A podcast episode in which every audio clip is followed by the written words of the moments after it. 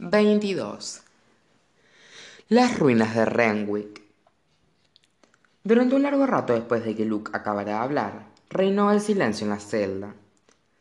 El único ruido era el tenue goteo del agua por las paredes de piedra. Di algo, Clary, pidió él finalmente. ¿Qué es lo que quieres que diga? Tal vez que los comprendes, sugirió él con un suspiro. Clary notaba la sangre latiéndole en los oídos. Sentía como si su vida hubiese estado edificada sobre una capa de hielo tan fina como el papel, y en aquellos momentos el hielo empezara a agrietarse, amenazando con hundirla en la helada oscuridad que había debajo. Al interior de las oscuras aguas, se dijo, donde todos los secretos de su madre iban a la deriva en las corrientes, los restos olvidados de una vida arruinada. Alzó los ojos hacia Luke. Este parecía fluctuar, poco definido, como si lo mirara a través de un cristal empañado. Mi padre, inquirió. Esa foto que mi madre siempre tuvo sobre la repisa de la chimenea. Ese no era tu padre, afirmó Luke. ¿Existió siquiera? La voz de Clary aumentó de intensidad. ¿Hubo alguna vez un John Clark? ¿O también lo inventó mi madre? John Clark existió, pero no era tu padre. Era el hijo de los vecinos de tu madre cuando vivíais en el Death Village. Murió en un accidente de automóvil, tal y como tu madre te contó. Por ello nunca lo conoció. Tenía su foto porque los vecinos le encargaron que pintara un retrato de él en su uniforme del ejército. Les entregó el retrato, pero se quedó la foto, y fingió que el hombre que aparecía en ella había sido tu padre. Creo que pensó que era más fácil de ese modo, al fin y al cabo, de haber afirmado que había huido o desaparecido, habrías querido buscarlo. Un hombre muerto. No contraseguirá tus mentiras. Finalizó Clary por él con amargura. ¿No se le ocurrió que estaba mal, todos esos años, dejarme pensar que mi padre estaba muerto cuando mi padre auténtico... Luke no dijo nada, dejando que encontrara el final de la frase ella misma dejando que pensara por sí misma aquello que era inconsensible, inconcebible. Es Valentine.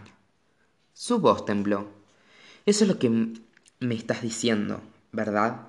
Que Valentine era... es... mi padre. Luke asintió. Los dedos contraídos eran la única señal de la tensión que sentía. Sí. Ah, Dios mío, Clary se puso de pie un salto, incapaz de permanecer sentada sin moverse. Fue hacia los barrotes de la celda.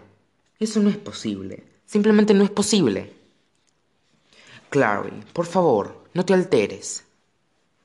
No te alteres. Me está diciendo que mi padre es un tipo que es básicamente un gran señor del mal y quieres que no me altere. No era malvado al principio.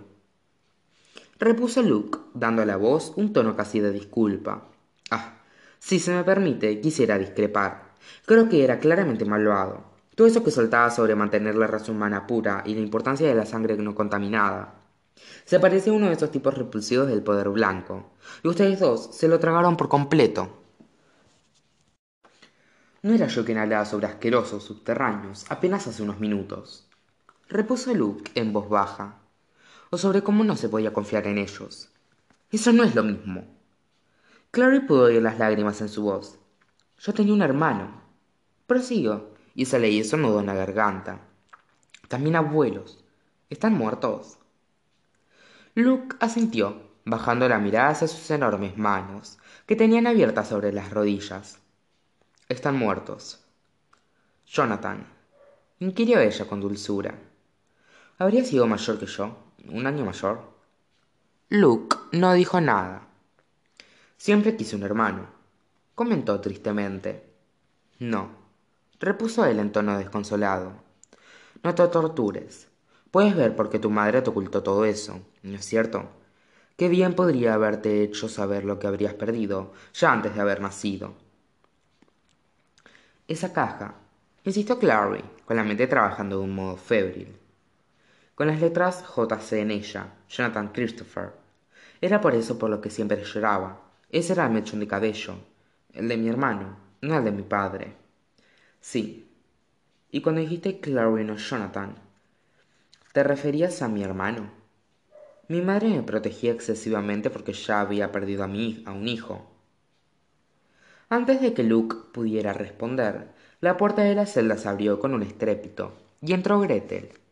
El equipo de curación, que Clary había imaginado como una caja de plástico rígido por el emblema de la Cruz Roja, resultó ser una gran bandeja de madera, repleta de vendajes doblados, cuencos humeantes de líquidos no identificados y hierbas que despedían un olor acre a limón. Gretel dejó la bandeja junto al catre e hizo una seña a Clary para que se sentara, lo que ésta hizo de mala gana.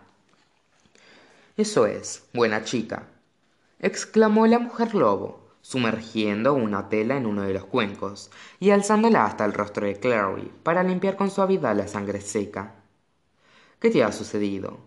preguntó en tono desaprobador, como si sospechara que la joven se había pasado un rollador de queso por la cara. Eso me preguntaba yo. Terció Luke, observando el procedimiento de los brazos cruzados. Hugo me atacó, Clara intentó no hacer una mueca de dolor cuando el líquido desinfectante le escoció en las heridas. Hugo. Luke parpadeó sorprendido. El pájaro de Hodge. Creo que era su pájaro, al menos. Quizá pertenecía a Valentine. Hugin, murmuró Luke. Hugin y Munin eran los pájaros mascotas de Valentine. Sus nombres significan pensamiento y recuerdo. Bueno, pues deberían significar ataque y mata, replicó Clary. Hugo casi me arranca los ojos. Eso es lo que se les enseñó a hacer. Luke hacía tamborilear los dedos en una mano sobre el otro brazo. Hodge debe habérselo llevado tras el levantamiento, pero seguiría siendo la criatura de Valentine. Igual que lo era Hodge, repuso Clary. Hizo una mueca mientras Gretel le limpiaba el largo trajo del brazo, recubierto de suciedad y sangre seca. Cuando terminó, la mujer loba se puso a vendarlo pulcramente. Clary, yo no quiero seguir hablando sobre el pasado, soltó ella con ferocidad. Quiero saber qué vamos a hacer ahora. Ahora Valentine tiene a mi madre, a Jace, y la copa, y nosotros no tenemos nada. Yo no diría que no tenemos nada, replicó Luke. Tenemos una poderosa jauría de lobos, el problema es que no sabemos dónde está Valentine. Clary sacudió la cabeza. Las mechones de cabello le cayeron sobre los ojos y los echó hacia atrás con gesto impaciente. Cielos, estaba hecho una porquería. Lo que deseaba más que nada, casi más que nada, era una ducha. ¿No tenía Valentine alguna especie de escondite? ¿Una guarida secreta? Sí la tenía, respondió Luke la mantuvo muy en secreto. Gretel soltó a Clary, que movió el brazo con cuidado. El ungüento verdoso que la mujer había extendido sobre el corte había minimizado el dolor, pero el brazo todavía estaba entumecido y rígido. Espera un segundo, exclamó Clary. Nunca he comprendido por qué la gente dice eso, repuso Luke, sin dirigirse a nadie en concreto. No iba a ir a ninguna parte. ¿Podría estar Valentine en alguna parte de Nueva York? Posiblemente. Cuando nos vi en el instituto, vino a través de un portal. Magnus dijo que solo hay dos portales en Nueva York. Uno es el de casa de Dorothea y el otro de Ranwick. El de Dorothea fue destruido, y realmente tampoco me lo imagino ocultándose allí. De todos modos, así que... Renwick. Luke pareció desconcertado. Renwick no es el nombre de un cazador de sombras. ¿Y si Renwick no es una persona? inquirió Clary. ¿Y si es un lugar? Renwick, como un restaurante o, o un hotel o algo. Los ojos de Luke se abrieron de par en par de improviso. Se volvió hacia Gretel, que se le acercaba con el equipo médico. Consígueme una guía telefónica. Pidió. Ella se detuvo en seco, extendiendo la bandeja hacia él en actitud acusatoria. Pero, señor, sus heridas. Olvídate de mis heridas y consígueme una guía telefónica. Le espetó él. Estamos en una comisaría. Yo diría que tendría que haber alguna cantidad de guías antiguas por ahí. Con una mirada de desdeñosa exasperación, Gretel depositó la bandeja sobre el suelo y abandonó la habitación. Luke miró a Clary por encima de los anteojos, que le habían resbalado parcialmente sobre la nariz. Buena idea. Ella no respondió. Tenía un fuerte nudo en el centro del estómago y se encontró intentando respirar alrededor de él. El inicio de una idea le cosquilleaba al borde de la mente, queriendo transformarse en un pensamiento completo. Pero ella lo alejó con firmeza. No podía permitirse dedicar sus recursos, su energía, a nada que no fuera la cuestión que tenía ante ella. Gretel regresó con unas páginas amarillas de aspecto húmedo y se las arrojó a Luke. Este consultó el libro mientras la mujer loba atacaba su costado herido, con vendajes y tarros de un ungüentos pegajosos. A visita Renwick en la guía, informó él por fin. No hay restaurantes, hoteles ni otros lugares. Se subió los anteojos. Estos volvieron a resbalar en instante. No son cazadores de sombras, indicó. Y no me parece probable que Valentine fuera a instalar su cuartel general en la casa de un mundano o un subterráneo. Aunque tal vez. ¿Tienes un teléfono? Interrumpió Clary. No conmigo. Luke, sosteniendo aún la guía telefónica, bajó la vista hacia Gretel. ¿Podrías traer el teléfono?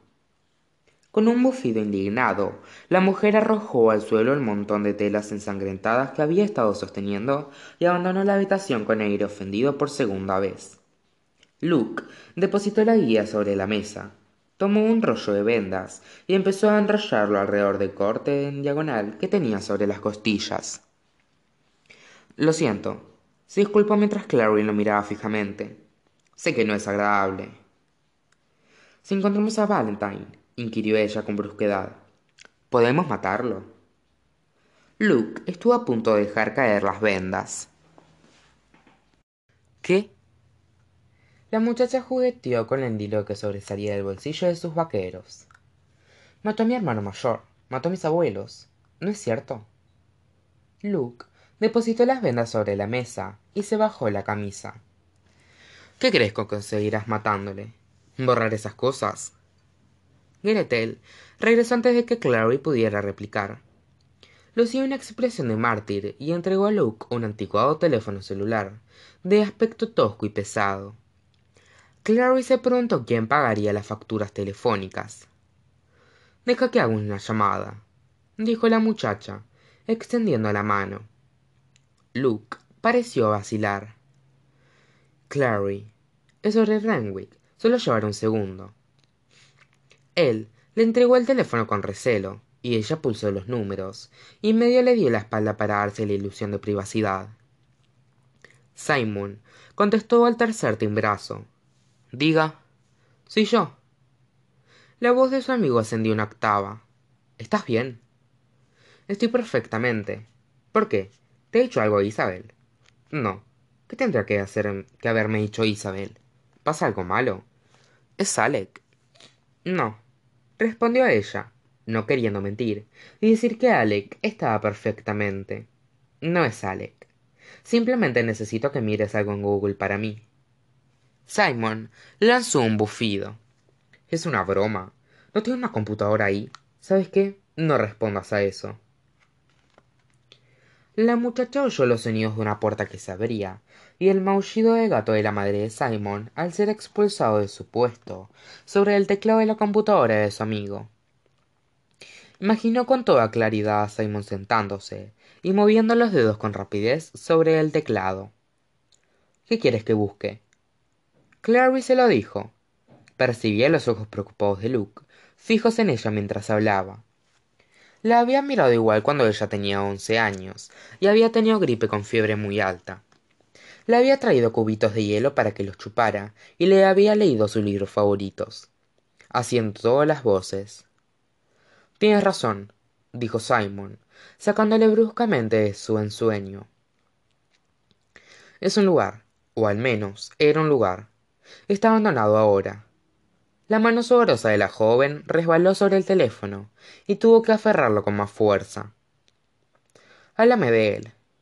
El más famoso de los manicomios, prisiones para deudores y hospitales construidos en la isla Resolvet en 1800. Leyó Simon diligentemente. El hospital para la viruela de Renwick lo diseñó el arquitecto Jacob Renwick y estaba destinado a, a, poner en cuarentena a las víctimas más pobres de la incontrolable epidemia de viruela que asoló Manhattan. Durante el siglo siguiente, el hospital fue abandonado y se deterioró. El acceso público a las ruinas está prohibido. De acuerdo, eso es suficiente, interrumpió Clary, sintiendo que la martilleaba la cabeza. Tiene que ser eso. La, la isla Roosevelt. ¿No había gente allí? No todo el mundo vive en Slop, princesa, repuso Simon, con una buena cantidad de fingido sarcasmo. De todos modos, ¿necesitas que te vuelva a llevar en coche o algo así? No, estoy perfectamente. No necesito nada. Solo quería la información. De acuerdo. El muchacho parecía un tanto dolido. Pensó Clary, pero se dijo que no importaba. Estaba salvo en su casa, y eso era lo principal. Colgó y se volvió hacia Luke. Hay un hospital abandonado el extremo del sur de la isla Roosevelt llamado Renwick. Creo que Valentine está allí. Luke volvió a subirse los anteojos. La isla Blackwell, por supuesto. ¿Qué quieres decir con Blackwell? Dije. Él la interrumpió con un ademán. Así era como se acostumbraba a llamar a la isla Roosevelt, Blackwell. Era propiedad de una antigua familia de cazadores de sombras. Debería haberlo adivinado. Se volvió hacia Gretel.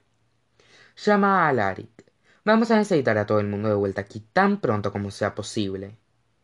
Sus labios se curvaron en una media sonrisa que recordó a Clary la fría mueca que Jace lució durante los combates. Que se preparen para la batalla.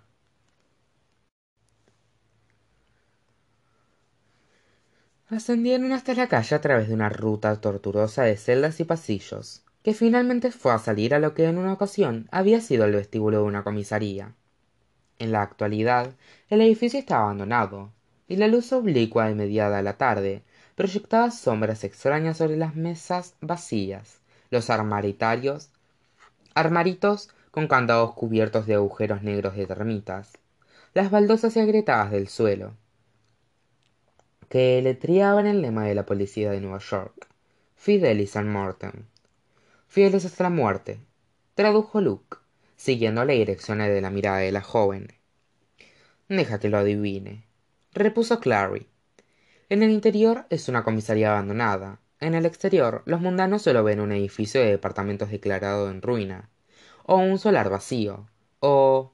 En realidad, tiene el aspecto de un restaurante chino, respondió Luke, solo para llevar, sin servicio de mesas. ¿Un restaurante chino?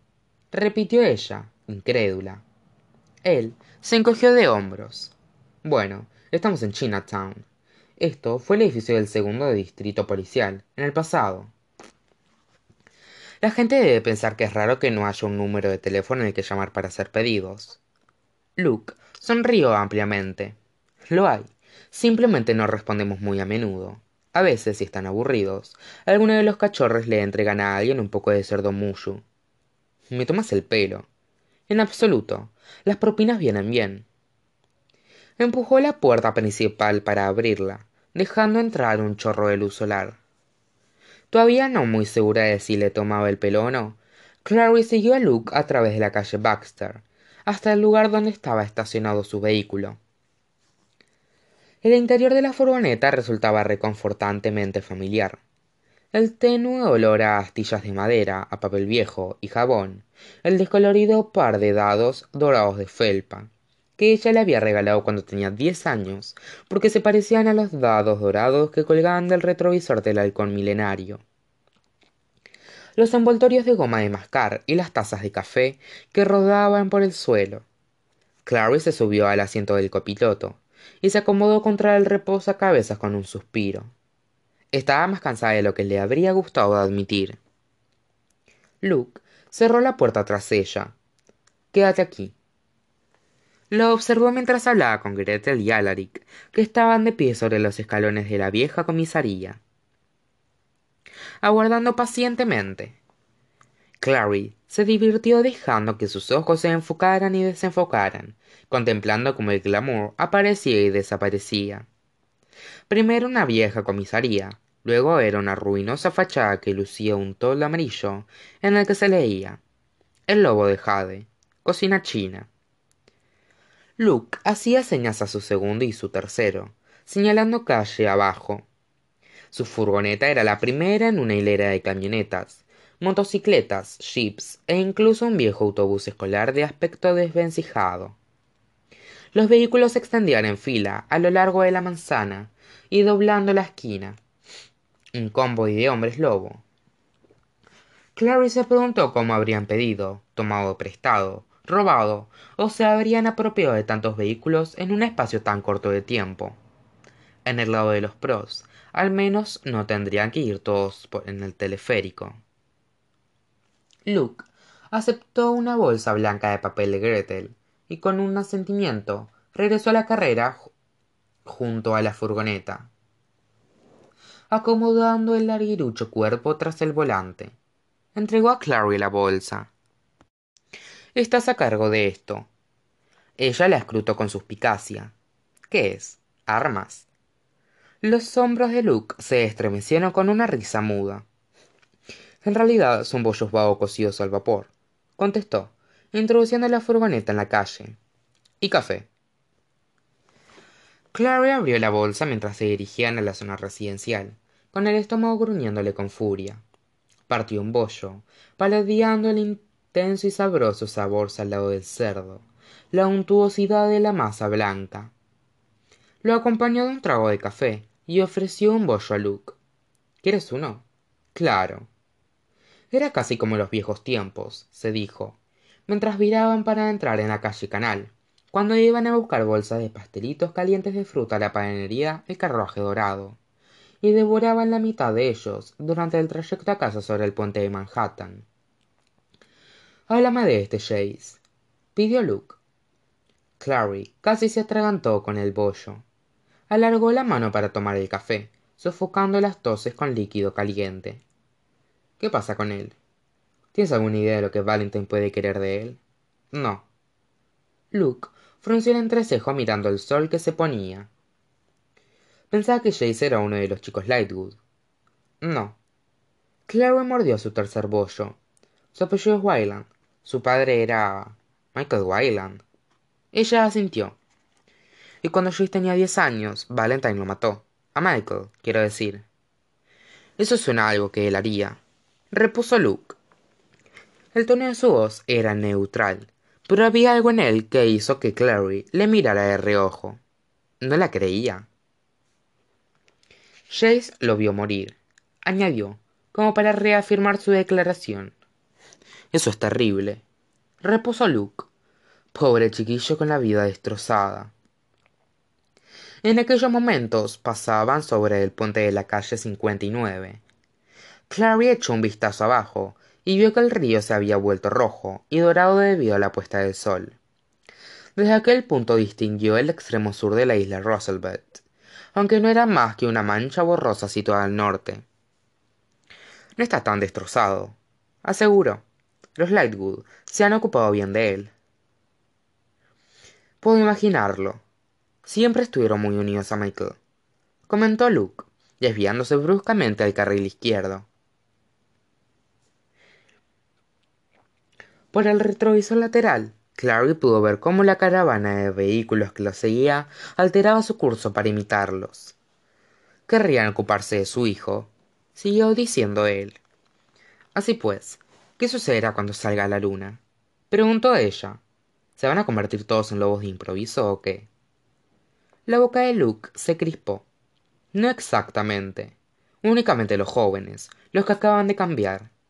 No pueden controlar su transformación la mayoría de los adultos aprendió cómo hacerlo, a lo largo de los años. La luna solo puede forzar un cambio en mí cuando está totalmente llena. Así que cuando la luna solo está llena en parte, ¿te limitas a sentirte un poco laguno? inquirió Clary. Podrías decir eso. Bueno, por mí puedes sacar la cabeza fuera de la ventanilla si quieres. Luke lanzó una carcajada. Soy un hombre lobo, no un golden retriever, ¿Cuánto tiempo hace que eres el líder del clan? Preguntó ella de improviso. Luke vaciló. Aproximadamente una semana.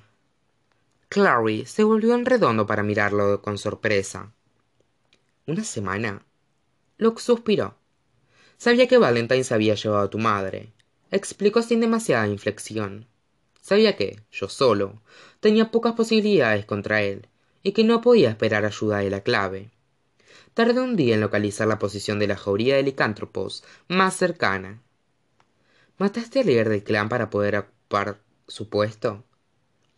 Era el camino más rápido que se me ocurrió para adquirir un número considerable de aliados en un corto espacio de tiempo. Concluyó Luke sin mostrar pesar en su tono, aunque tampoco orgullo. Clary recordó cuando la habían espiado en su casa.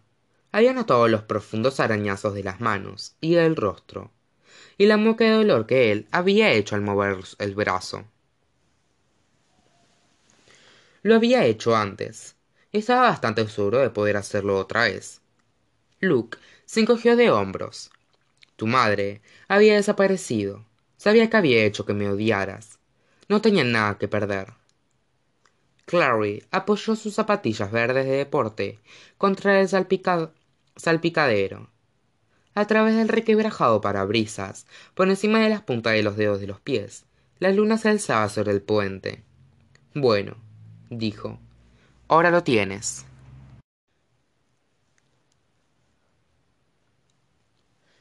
Por la noche, el hospital situado en el extremo sur de la isla Roosevelt estaba iluminado con luz artificial, con sus espectrales contornos curiosamente visibles, en contraste con la oscuridad del río y la iluminación más potente de Manhattan. Luke y Clary se quedaron callados mientras la furgoneta bordeaba la diminuta isla y la carretera asfaltada se convertía en grava y finalmente en tierra apisonada. La carretera seguía la curva de un alto alambrado, en cuya parte superior se retorcía el alambre afilado como si se tratara de festivos bucles de cinta. Cuando la carretera se volvió demasiado irregular para seguir adelante en coche, Luke detuvo la furgoneta y apagó las luces. Miró a Clary. ¿Hay alguna posibilidad de que si te pido que me esperes aquí, vayas a hacerlo? Ella negó con la cabeza. No tiene por qué ser más seguro quedarse en el coche. ¿Quién sabe lo que Valentine tiene patrullando este perímetro? Luke se rió en voz baja. Perímetro. ¿Qué cosas dices? Salió del interior de la furgoneta y la rodeó para ir al otro lado y ayudar a bajar a Clary. Ella podría haber saltado al suelo desde la furgoneta, pero fue agradable tenerle para ayudar, tal y como había hecho cuando era demasiado pequeña para bajar sola. Sus pies golpearon la tierra apisonada, levantando volutas de polvo. Los coches que los habían estado siguiendo iban parando, uno a uno, formando una especie de círculo alrededor de la furgoneta de Luke. Los faros barrieron su campo visual, iluminando la alambrada hasta darle un color blanco plateado. Más allá de la valla, el hospital mismo era una ruina bañada en un fuerte luz que destacaba su lameante estado. Lamentable estado. Las paredes sin tejado sobresalían del desigual terreno como dientes rotos. Los parapetos almenados estaban recubiertos por una alfombra verde de hierba. Está destrozado, se oyó decir en voz baja, con un destello de aprensión en la voz. No veo cómo Valentine podría estar oculto aquí. Luke miró más allá en dirección al hospital. Es un glamour potente. Avisó. Intenta mirar más allá de las luces. Alaric avanzaba hacia ellos por la carretera, y una ligera brisa le abría la campera con un revoloteo para mostrar el pecho cubierto de cicatrices que había dejado. Los hombres lobo que se acercaban tras él parecían gente totalmente corriente, pero de haberlos visto a todos juntos en alguna parte, habría pensado que se conocían entre sí. Había cierto parecido no físico, una tranqueza en sus miradas, una fuerza en sus expresiones. Podría haber pensado que eran granjeros, puesto que parecían más totados por el sol, enjutos y huesudos que el típico habitante de ciudad o tal vez los habría tomado por una pandilla de motoqueros, pero no tenían el menor aspecto de monstruos. Se reunieron para celebrar un rápido consejo junto a la furgoneta de Luke, igual que un, que un corrillo de rugby. Clary, sintiéndose excluida del todo, se volvió para contemplar de nuevo el hospital. En esa ocasión, intentó mirar con atención alrededor de las luces, o a través de ellas, del mismo modo que se puede mirar más allá de una fina capa de pintura para ver lo que hay debajo. Como acostumbraba suceder, pensar en cómo lo dibujaría le ayudó.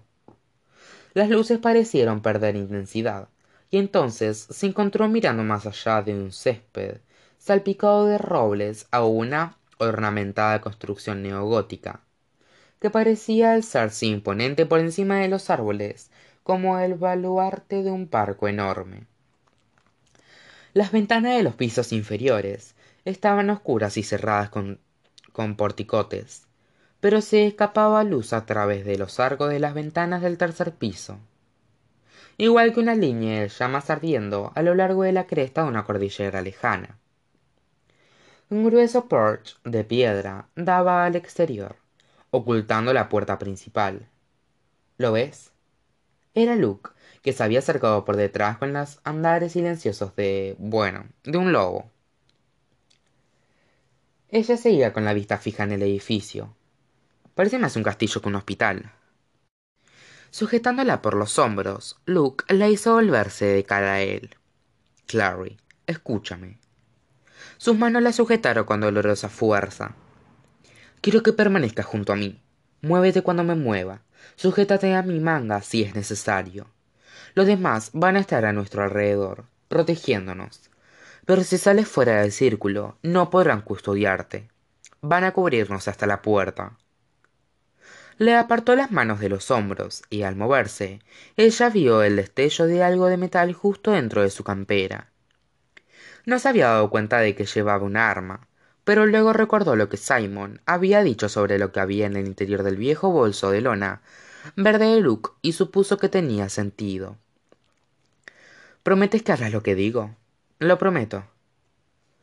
El alambrado era real, no parte del glamour.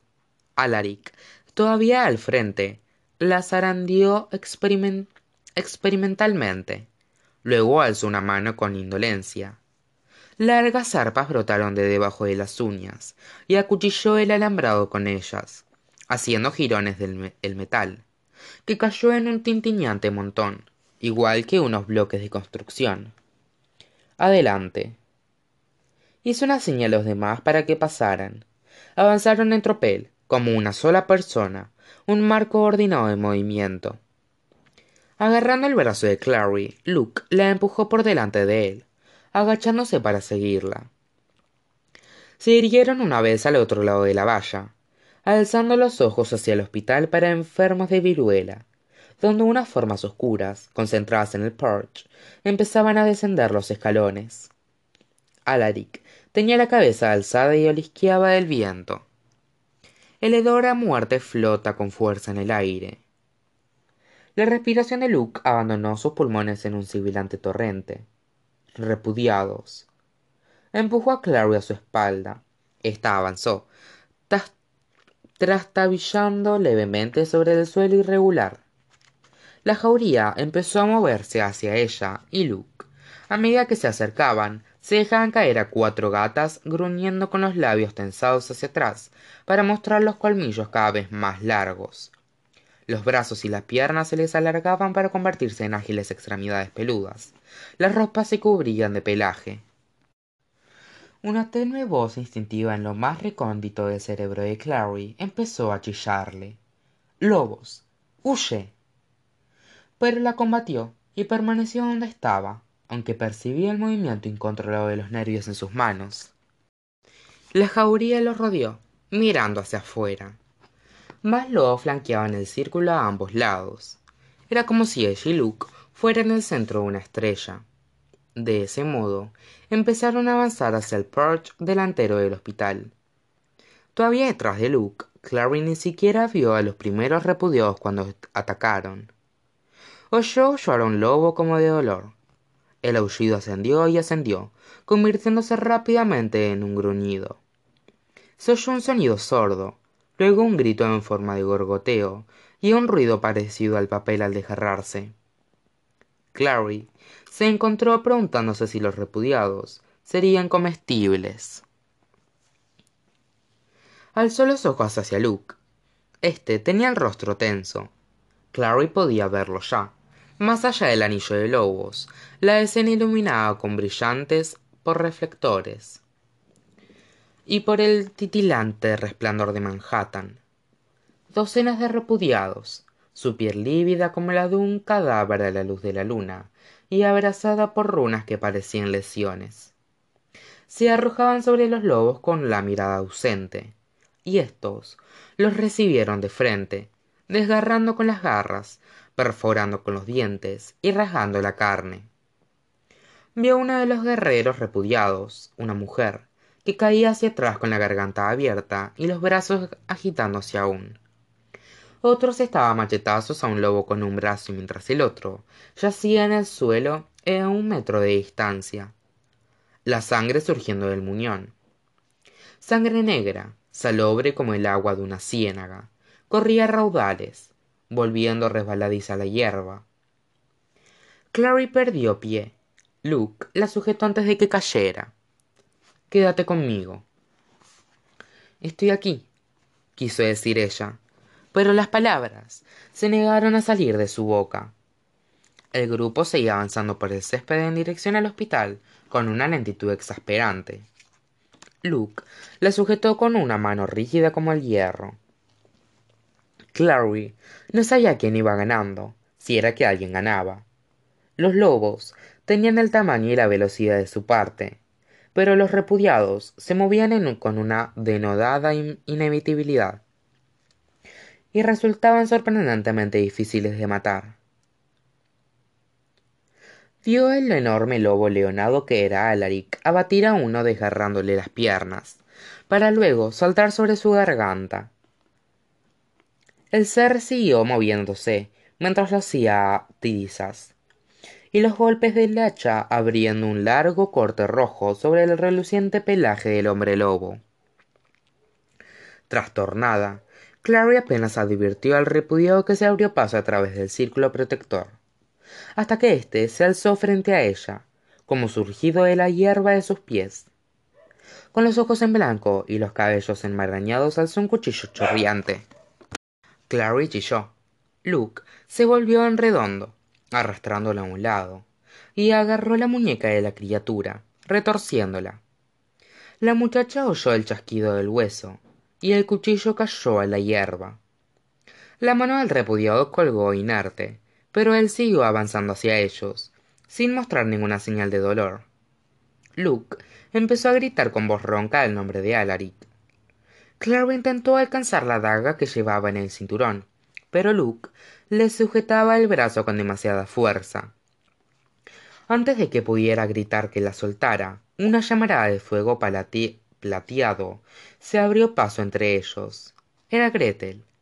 Aterrizó con las patas delanteras sobre el pecho del repudiado, derribándolo. Un feroz aullido de rabia surgió de la garganta de Gretel, pero el repudiado era más fuerte. La arrojó a un lado como a una muñeca de trapo y rodó para ponerse de pie. Algo alzó a Clary en el aire. Esta gritó, pero era Alaric, luciendo a medias su forma de lobo y con las manos terminadas en afiladas arpas, que la sujetaron con delicadeza mientras él la alzaba en brazos. Luke les hacía señas. Sácala aquí, llévala a, a las puertas. Gritaba. Luke. Clary se retorció en las manos de Alaric. No mires, dijo éste con un gruñido. Pero ella sí miró el tiempo suficiente para ver a Luke echar a correr hacia Gretel, arma en mano, pero llegaba demasiado tarde. El repudiado agarró su cuchillo, que había caído en la hierba húmeda de sangre, y lo hundió en la espalda de Gretel, una y otra vez, mientras ella le arañaba, forcejeaba y finalmente se desplomaba, con la luz de sus ojos plateados oscureciéndose hasta desaparecer. Con un alarido, Luke dirigió su arma a la garganta del repudiado.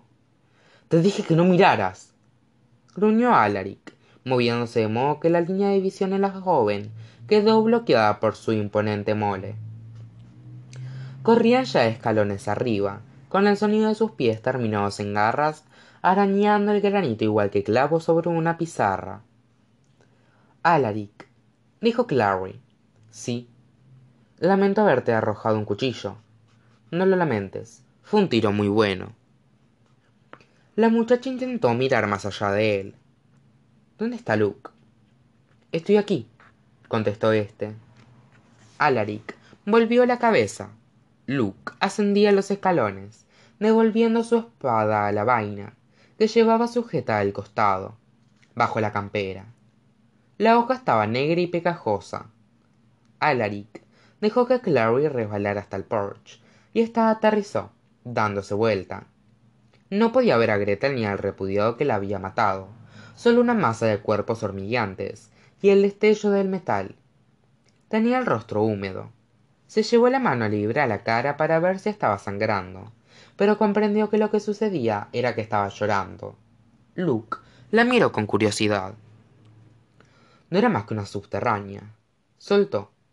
A Clary le ardían los ojos. No digas eso. Ya veo. Volvió la cabeza hacia Alaric. Gracias por, preocupar, por ocuparte de ella. Mientras nosotros seguimos adelante. Voy a entrar con ustedes. Afirmó éste.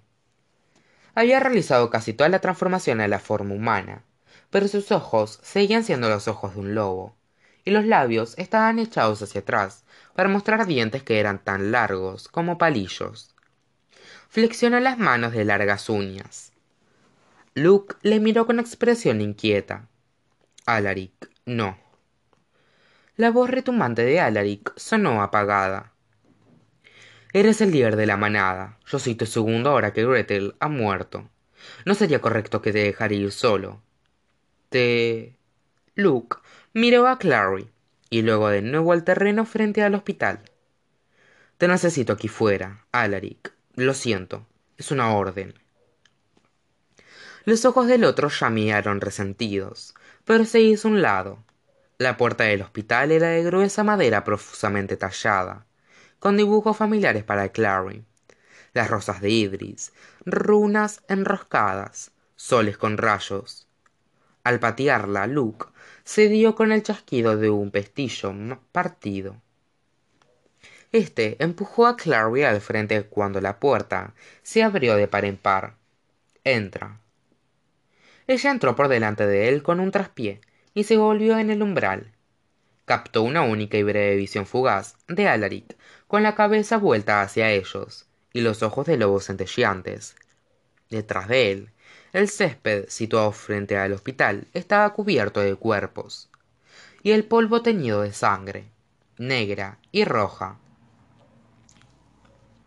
cuando la puerta se cerró con un portazo tras ella, impidiéndole ver, se sintió agradecida. Luke y ella permanecieron inmóviles en la semipenumbra, en una entrada de piedra iluminada por una única antorcha. Tras el estruendo de la batalla, el silencio era como una capa asfixiante. Clary se encontró inhalando bocanadas de aire, un aire que no estaba lleno de, de humedad y de olor de la sangre. Luke le oprimió el hombro con la mano. ¿Te encuentras bien? Ella se secó las mejillas. No deberías haber dicho eso, sobre que Gretel no era más que una subterránea. Yo no pienso eso. Me alegro de oírlo. Alargó el brazo para tomar la antorcha del soporte de metal. Odiaba la idea de que los Lightwood te hubieran convertido en una copia de ellos. Bueno, pues no lo hicieron. La antorcha se negó a pasar a la mano de Luke.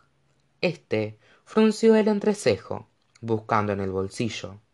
Clary extrajo la lisa piedra runa que Jace le había dado el día de su cumpleaños, y la alzó en alto.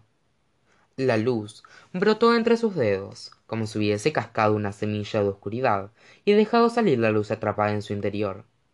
Luke soltó la antorcha. ¿Luz mágica? preguntó. Jace me la dio. Podía percibir cómo palpitaba en su mano igual que el latido de una ave pequeña.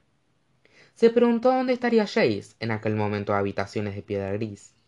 Si estaba asustado o se habría preguntado si la volvería a ver.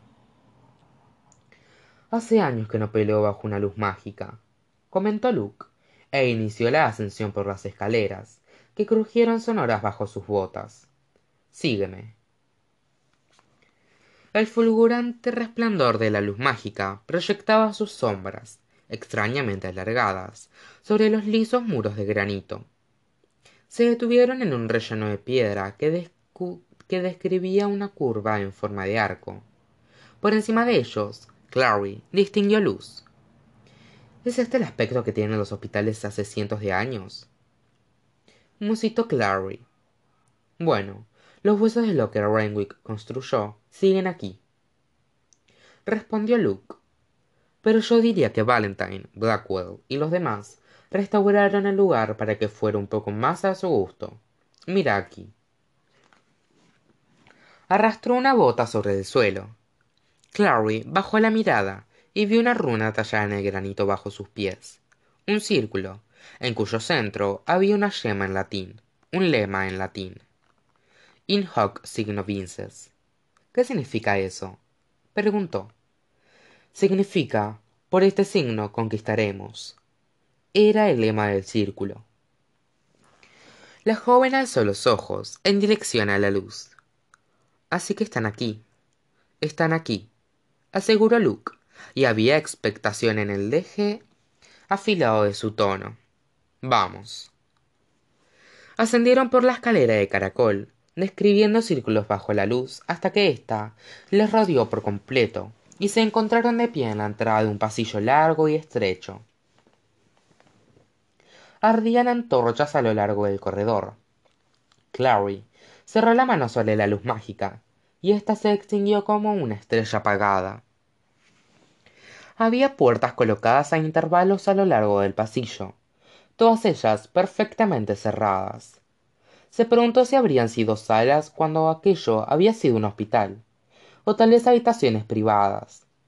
Mientras avanzaban por el corredor, Claire vio las marcas de barro de pisadas de botas que se entrecruzaban en el pasillo. Alguien había pasado por allí recientemente. La primera puerta que probaron se abrió con facilidad, pero la habitación situada tras ella estaba vacía. No más que un suelo de lustrosa madera y paredes de piedra, iluminado todo de un modo fantasmal por la luz de la luna, que se derramaba a través de la ventana. El débil estruendo del combate en el exterior inundaba la habitación tan rítmicamente como el sonido del océano. La segunda habitación estaba llena de armas, espadas, masas y hachas. La luz de la luna discurría igual que agua plateada, sobre una hilera tras otra de frío metal desvainado. Luke silbó por lo bajo. Vaya colección. ¿Crees que Valentine hizo todas estas cosas? No lo, no es probable. Sospecho que son para su ejército. Respondió Luke, dándose vuelta. La tercera habitación era un dormitorio. Las colgaduras que rodeaban la cama con dosel eran azules. La alfombra persa mostraba motivos en azul, negro y gris. Y el, y el mobiliario estaba pintado de blanco, como el de la habitación de una criatura. Una fina y espectral capa de polvo lo cubría todo, centelleando tenuemente a la luz de la luna. En la cama yacía Jocelyn, dormida estaba tumbada sobre la espalda, con una mano arrojada descuidadamente sobre el pecho, los cabellos extendidos sobre la almohada. Llevaba una especie de camisón blanco que Clary no había visto nunca, y respiraba de un modo regular y tranquilo. Bajo la penetrante luz de la luna, Clary pudo ver el aleteo de los párpados de su madre, mientras ésta soñaba. Con un gritito, Clary se abalanzó hacia ella, pero el brazo extendido de Luke la detuvo, atravesándose sobre su pecho igual que una barra de hierro para retenerla. Espera, dijo con su propia voz tensa por el esfuerzo. Debemos tener cuidado.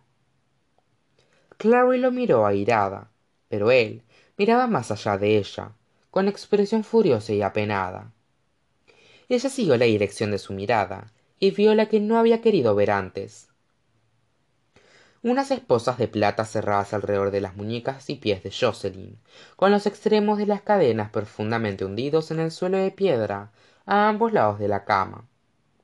La mesa situada junto a la cama estaba cubierta por un extraño despliegue de tubos y botellas tarros de cristal e instrumentos largos y de puntas afiladas de centelleante acero quirúrgico.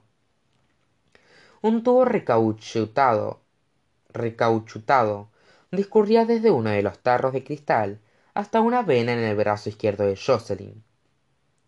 Clary se soltó violentamente la mano de luke y se lanzó hacia la cama rodeando con los brazos el cuerpo insensible de su madre.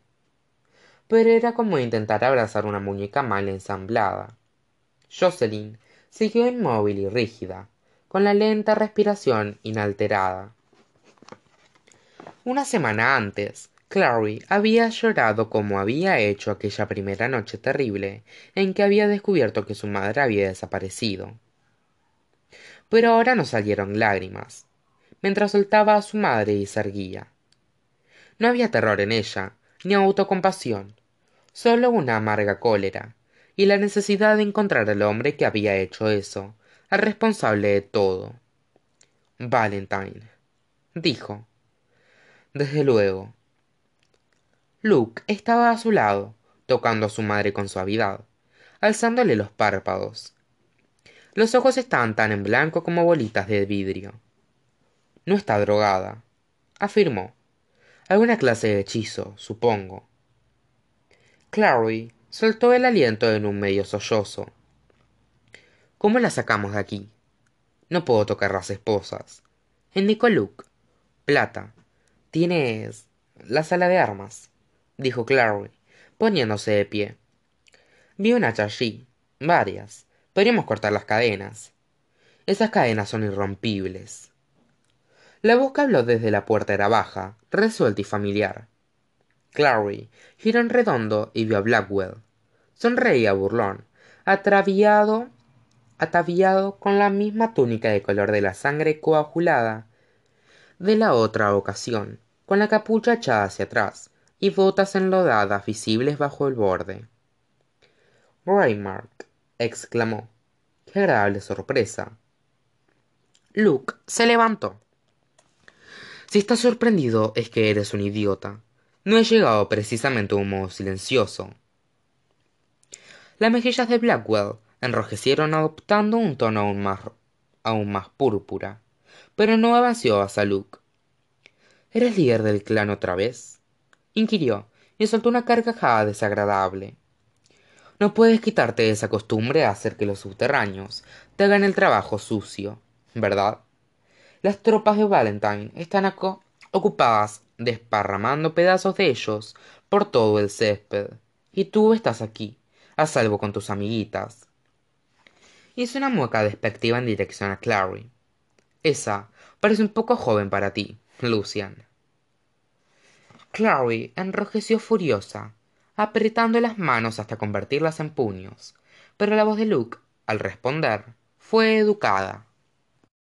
Yo no llamaría precisamente tropas a esos blackwell replicó. Son repudiados seres humanos matirizados.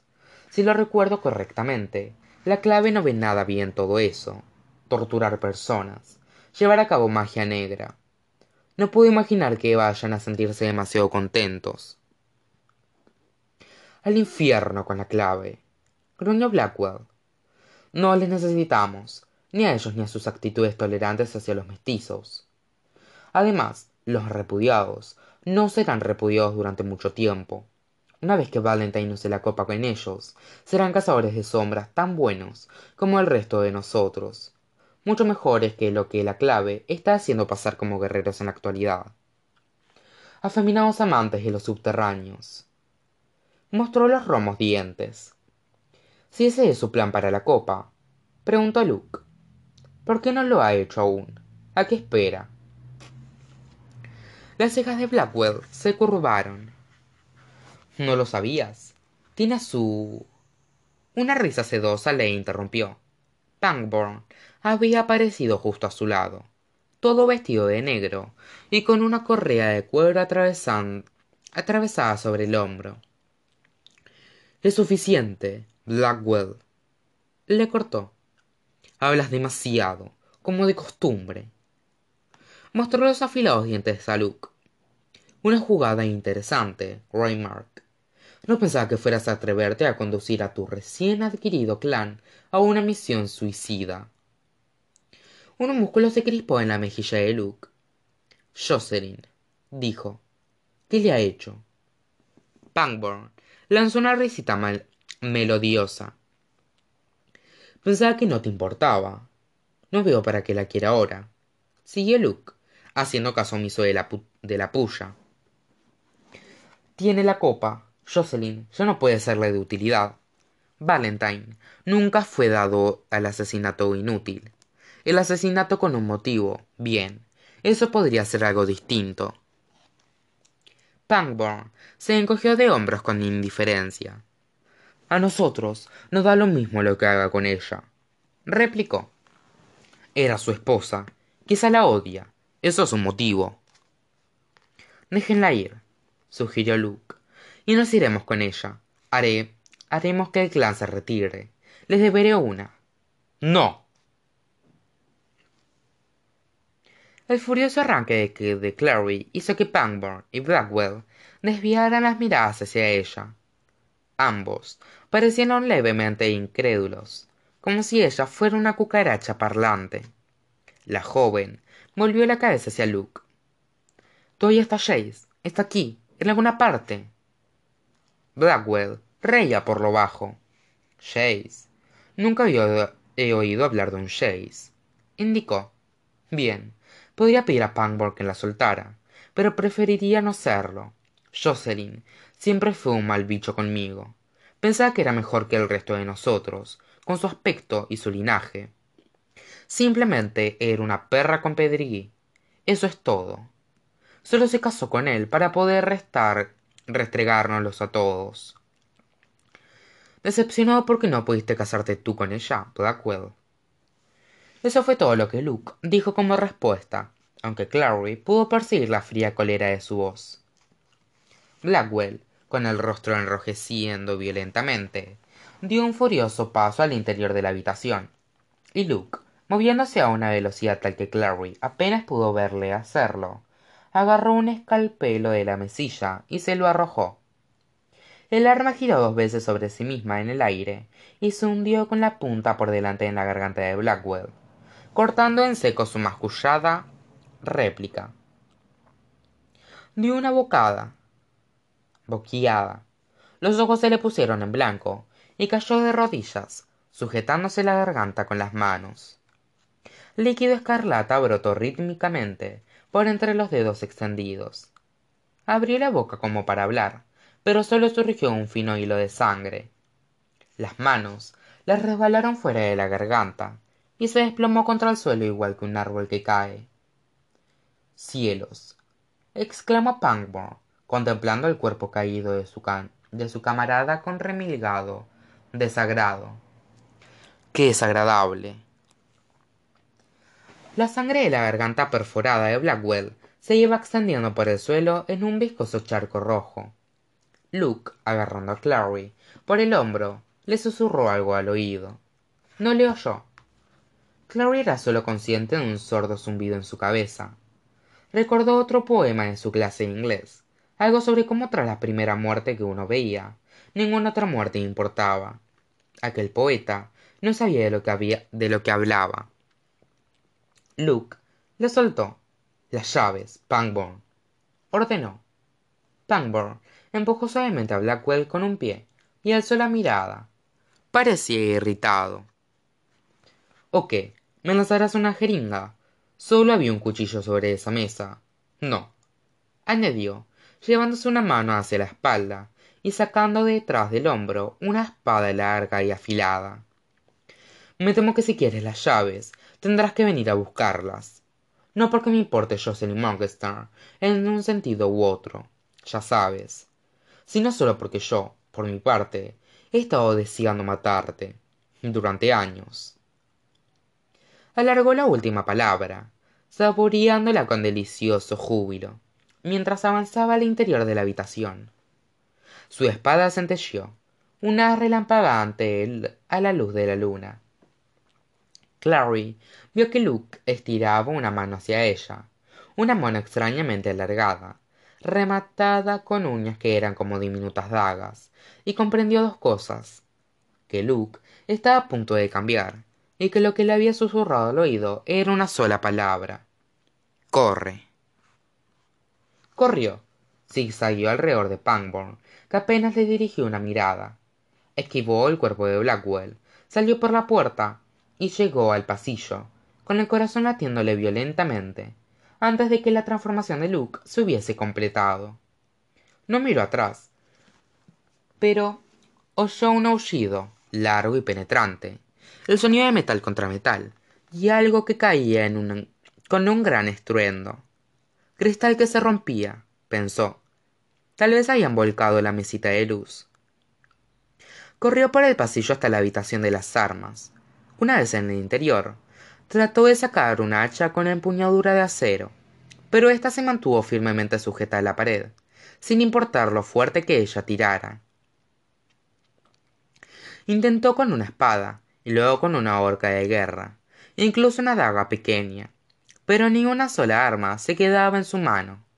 Por fin con las uñas rotas y los dedos sangrando por el esfuerzo tuvo que darse por vencida. Había magia en aquella habitación y no era magia rúnica. Era algo salvaje y extraño algo siniestro. Salió de la habitación. No había nada en aquel piso que pudiera ayudarla cogió pasillo adelante porque empezaba a sentir el dolor del auténtico agotamiento en las piernas y brazos y se encontró en el rellano de las escaleras. Arriba o abajo abajo recordó todo había estado sin luz y vacío. Desde luego estaba la luz mágica que tenía en el bolsillo pero algo en ella sentía favor pavor ante la idea de entrar en aquellos espacios vacíos sola escaleras arriba vio el resplandor de más luces y distinguió un parpadeo de algo que podría haber sido movimiento. Subió. Las piernas le dolían. Los pies le dolían. Todo le dolía. Le habían envendado los cortes pero eso no impedía que le ardieran. También le dolía el rostro allí donde hugo le lastimó la mejilla y notaba en la boca un sabor metálico y amargo. Alcanzó el último rellano tenía una suave forma curva como la proa de un barco y había tanto silencio como abajo.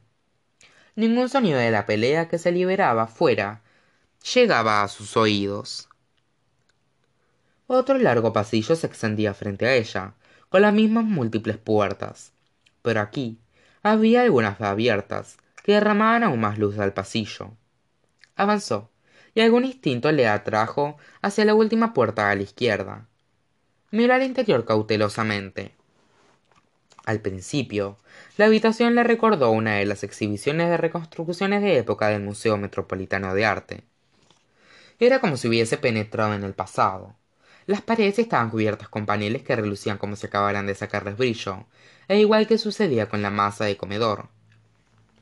Infinitamente larga y dispuesta con delicada porcelana. Un espejo de marco dorado adornaba la pared opuesta entre dos retratos de al óleo en gruesos marcos. Todo centelleaba bajo la luz de las antorchas. Los platos sobre la mesa repletos de comida. Las copas aflautadas en forma de lirios. Las mantelerías tan blancas que resultaban asegadoras. Al fondo de la habitación había dos amplias ventanas cubiertas con cortinas de grueso terciopelo. Jace estaba de pie ante una de ellas tan inmóvil que por un momento imaginó que era una estatua hasta que reparó en que podía ver la luz brillando en sus cabellos. La mano izquierda del muchacho mantenía apartada la cortina y en la ventana claro vio el reflejo de las docenas de velas de la, de la de velas del interior de la estancia atrapadas en el cristal igual que luciérnagas. Jace exclamó oyó su propia voz como si viniera de muy lejos asombro gratitud un anhelo de tan agudo que resultaba doloroso. Él se volvió, soltando la cortina, y ella vio la expresión de asombro en su rostro. Jace. repitió, y corrió hacia él. El muchacho la agarró cuando se abalanzó sobre él, rodeándola con fuerza entre sus brazos. Clary. Su voz era casi reconocible. Clary, ¿qué haces aquí? He venido a buscarte. Contestó ella, y la voz quedó ahogada en la camisa del muchacho. No deberías haberlo hecho. Los brazos que la rodeaban se aflojaron repentinamente. Dio un paso atrás, sujetándola un poco alejada de él. Dios mío. exclamó, tocando su rostro. Idiota. Mira que hacer esto. Su voz sonó enojada, pero la mirada que le recorrió el rostro, los dedos que le apartaron con delicadeza los cabellos hacia atrás, eran tiernos. Jamás lo había visto con aquel aspecto. Había una especie de fragilidad en él, como si pudiera estar no simplemente conmovido, sino incluso dolido. ¿Por qué no piensas nunca? susurró Jace. Estaba pensando, replicó ella. Pensaba en ti. Él cerró los ojos durante un momento. Si algo tuviese sucedido, sus manos recorrieron la línea de los brazos de la muchacha con suavidad, hasta alcanzar las muñecas, como para asegurarse de que ella estaba realmente allí. ¿Cómo me encontraste? Luke, respondió. He venido con Luke, a rescatarte. Sujetándola aún, desvió la mirada de su rostro a la ventana, mientras una leve expresión desaprobadora fruncía las comisuras de su boca. Así que esos son. ¿Has venido con el clan de lobos? Preguntó con un curioso tono en la voz. El clan de Luke, respondió ella. Es un hombre lobo y. Lo sé, la interrumpió Jace. Debería habérmelo imaginado. Las esposas. Echó una ojeada a la puerta. ¿Dónde está? Abajo, respondió Clary despacio. Ha matado a Blackwell. Yo he subido a buscarte. Va a tener que decirles que se vayan. Repuso Jace. Ella le miró sin comprender. ¿Qué? Luke, explicó Jace. Va a tener que decir a su jauría que se vaya. Ha habido un malentendido. ¿Cuál? ¿Te secuestraste a tú mismo? Su intención había sido que sonara burrón, pero su voz era demasiado débil. Vamos, Jace, le tiró de la muñeca, pero él se resistió. La miraba de hito en hito, y ella advirtió con un sobresalto lo que no había advertido en su primer arrebato de alivio. La última vez que lo había visto, había estado herido y magullado, las ropas manchadas de mugre y sangre, los cabellos cubiertos de icor y polvo. Ahora iba vestido con una amplia camisa blanca y pantalones oscuros, con los cabellos limpios y peinados, cayéndole alrededor del rostro, sueltos y brillando con aquel pálido tono dorado. Jace se apartó unos cuantos pelos de los ojos con una delgada mano, y ella vio que el grueso anillo de plata había regresado a su dedo. ¿Esta es tu ropa? le preguntó, desconcertada. ¿Y te han vendado? Su voz se apagó. Valentine parece estar cuidándote muy bien. Él le sonrió con fatigado efecto. Si te contara la verdad, dirías que estoy loco. Suelto. Clary sintió que el corazón le palpitaba con fuerza dentro del pecho, como el veloz aleteo de un colibrí. No, no lo haría. Mi padre me dio estas ropas, dijo él. El aleteo se convirtió en un veloz martilleo. Seis. Repuso con cuidado. Tu padre está muerto. No, el muchacho negó con la cabeza, y ella tuvo la sensación de que le ocultaba algún enorme sentimiento, como horror o alegría, o ambas cosas. Pensaba que lo estaba, pero no lo está. Todo ha sido un error. Recordó lo que Hodge había dicho sobre Valentine, y su capacidad para contar mentiras encantadoras y convencientes, convincentes. Esto te lo ha contado Valentine, Porque es un embustero, Jace. Recuerda lo que Hodge dijo. Si te está diciendo que tu padre está vivo, es una mentira para conseguir que hagas lo que él quiere. He visto a mi padre, respondió él. He hablado con él. Me dio esto. Tiró de la camisa nueva y limpia, como si fuera una prueba irrefutable. Mi padre no está muerto. Valentine no lo mató.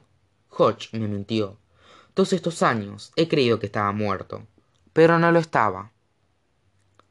Clary miró frenéticamente a su alrededor, a la habitación con su refulgente porcelana, sus antorchas que ardían con luz parpadeante y sus espejos vacíos y cegadores.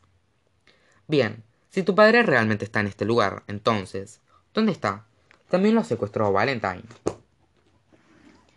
Los ojos de Jace brillaban. El cuello de la camisa estaba abierto, y Clara vio las finas cicatrices blancas que le cubrían la clavícula, como grietas en la suave piel dorada. Mi padre. La puerta de la habitación, que Clary había cerrado tras ella, se abrió con un crujido, y un hombre entró en la habitación. Era Valentine. Sus cabellos plateados, muy cortos, brillaban como un casco de acero bruñido, y su boca era dura. Llevaba una vaina a la cintura sobre su grueso cinturón, y la empuñadura de una larga espada sobresalía por la parte superior. Bien, comenzó, posando una mano en la empuñadura mientras hablaba. Has recogido tus cosas. Nuestros repudiados pueden contener a los hombres lobo durante solo. Al ver a Clary se interrumpió en mitad de la frase. No era la clase de persona a quien se puede tomar por, por sorpresa, pero ella vio un parpadeo de asombro en sus ojos, ¿Qué es esto?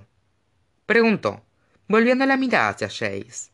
Pero Clary se había llevado ya las manos a la cintura en busca de la daga. La agarró por la empuñadura, la sacó de la funda y echó la mano atrás. La rabia latía con fuerza en sus ojos igual que un tamborileo. Podía matar a aquel hombre. Lo mataría. Jace le agarró la muñeca. No. Ella fue incapaz de contener su incredulidad. Pero Jace, Clary, afirmó él con firmeza, este es mi padre.